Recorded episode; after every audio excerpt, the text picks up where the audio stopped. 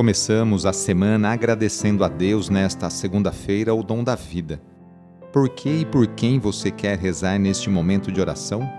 Pense um pouquinho aí no seu coração. Iniciemos esta oração traçando sobre nós o sinal da cruz, sinal do amor de Deus por cada um de nós. Em nome do Pai, do Filho e do Espírito Santo. Amém. Senhor nosso Deus, nosso Pai, nós cremos em vós, nós esperamos em vós, nós vos amamos, nós vos agradecemos este dia e vos damos graças porque estamos com vida. Oferecemos este dia ao Senhor com todas as nossas alegrias e sofrimentos, com todos os nossos trabalhos e divertimentos. Guardai-nos do pecado e fazei de nós instrumentos de vossa paz e do vosso amor Ajudai-nos a observar vossos santos mandamentos. Amém. Segunda-feira, dia 28 de fevereiro. O trecho do Evangelho é escrito por Marcos, capítulo 10, versículos de 17 a 27. Anúncio do Evangelho de Jesus Cristo segundo Marcos. Naquele tempo, quando Jesus saiu a caminhar, veio alguém correndo, ajoelhou-se diante dele e perguntou: Bom mestre, que devo fazer para ganhar a vida eterna? Jesus disse: Por que me chamas de bom? Só Deus é bom e mais ninguém. Tu conheces os mandamentos: não matarás, não cometerás adultério, não roubarás, não levantarás falso testemunho, não prejudicarás ninguém honra teu pai e tua mãe. Ele respondeu: Mestre, tudo isso tenho observado desde a minha juventude.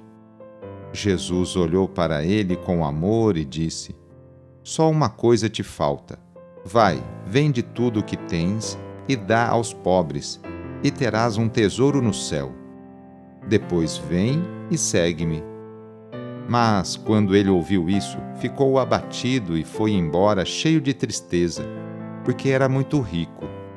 Jesus então olhou ao redor e disse aos discípulos: Como é difícil para os ricos entrar no reino de Deus. Os discípulos se admiravam com essas palavras, mas ele disse de novo: Meus filhos, como é difícil entrar no reino de Deus é mais fácil um camelo passar pelo buraco de uma agulha do que um rico entrar no reino de Deus. Eles ficaram muito espantados ao ouvirem isso e perguntavam uns aos outros: Então, quem pode ser salvo? Jesus olhou para eles e disse: Para os homens isso é impossível, mas não para Deus.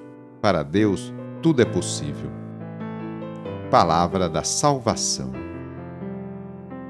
Alguém se aproxima de Jesus e o interroga a respeito da vida eterna. Pela prática e pela observância, essa pessoa demonstra ser muito piedosa, bom observante dos mandamentos. Só lhe falta uma coisa: vender os bens em favor dos pobres, colocar Deus no centro da sua vida colocar em Jesus a sua salvação e a sua confiança. Essa proposta não agradou, tanto que ele se retirou triste. Não conseguiu desprender-se dos bens e se colocar no caminho de Jesus. Voltou para o conforto de suas posses. Não teve dificuldade no fazer isso ou fazer aquilo, mas o problema foi quando Jesus lhe pede fazer algo aos outros a partir disso, o Mestre faz um alerta a respeito dos bens materiais e da riqueza concentrada. Percebemos pelo episódio que a sedução das riquezas, do poder, é muito grande, é um grande obstáculo para se tornar seguidor de Jesus.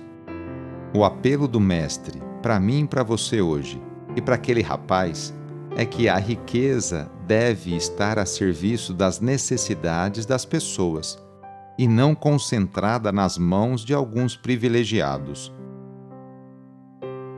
Iniciando a semana, nos colocamos nas mãos de Deus.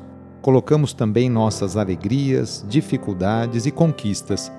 Agradecemos juntos a Deus as oportunidades que Ele nos concede para praticarmos o bem e a justiça no cotidiano.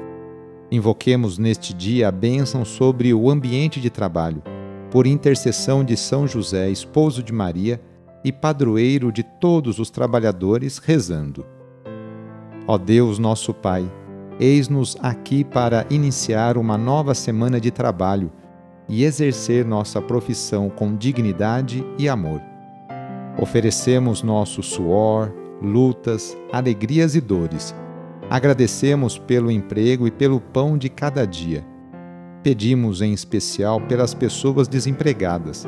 Faze com que superem com fé e esperança essa dificuldade. Senhor Deus, inspira-nos a sermos bons profissionais e justo com todos Dá-nos saúde para trabalhar todos os dias e proteja-nos dos acidentes. Concede-nos e aos nossos companheiros de trabalho uma jornada feliz e abençoada. Enquanto nós trabalhamos, guarda também a nossa família e a nossa casa na tua paz. Tu, que és o mestre de todas as profissões, derrama a tua bênção sobre todos nós, trabalhadores e pedimos a poderosa intercessão e proteção de sua mãe, Maria Santíssima, e de seu pai adotivo, São José. Ave Maria, cheia de graça, o Senhor é convosco. Bendita sois vós entre as mulheres, bendito é o fruto do vosso ventre, Jesus. Santa Maria, Mãe de Deus, rogai por nós, pecadores, agora e na hora de nossa morte. Amém. Rezemos juntos agora a oração de São Francisco de Assis, pedindo a paz e pedindo que eu e você sejamos instrumentos dessa mesma paz. Senhor, fazei-me instrumento de vossa paz. Onde houver ódio, que eu leve o amor. Onde houver ofensa, que eu leve o perdão. Onde houver discórdia, que eu leve a união. Onde houver dúvida, que eu leve a fé. Onde houver erro, que eu leve à verdade. Onde houver desespero, que eu leve à esperança. Onde houver tristeza, que eu leve à alegria. Onde houver trevas, que eu leve à luz. Ó Mestre, fazei que eu procure mais consolar que ser consolado, compreender que ser compreendido, amar que ser amado, pois é dando que se recebe, é perdoando que se é perdoado e é morrendo que se vive para a vida eterna. Amém. A nossa proteção está no nome do Senhor, que fez o céu e a terra. O Senhor esteja convosco, Ele está no meio de nós.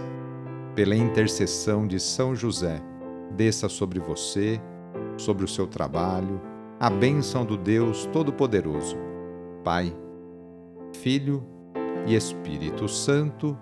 Amém. Foi muito bom rezar com você.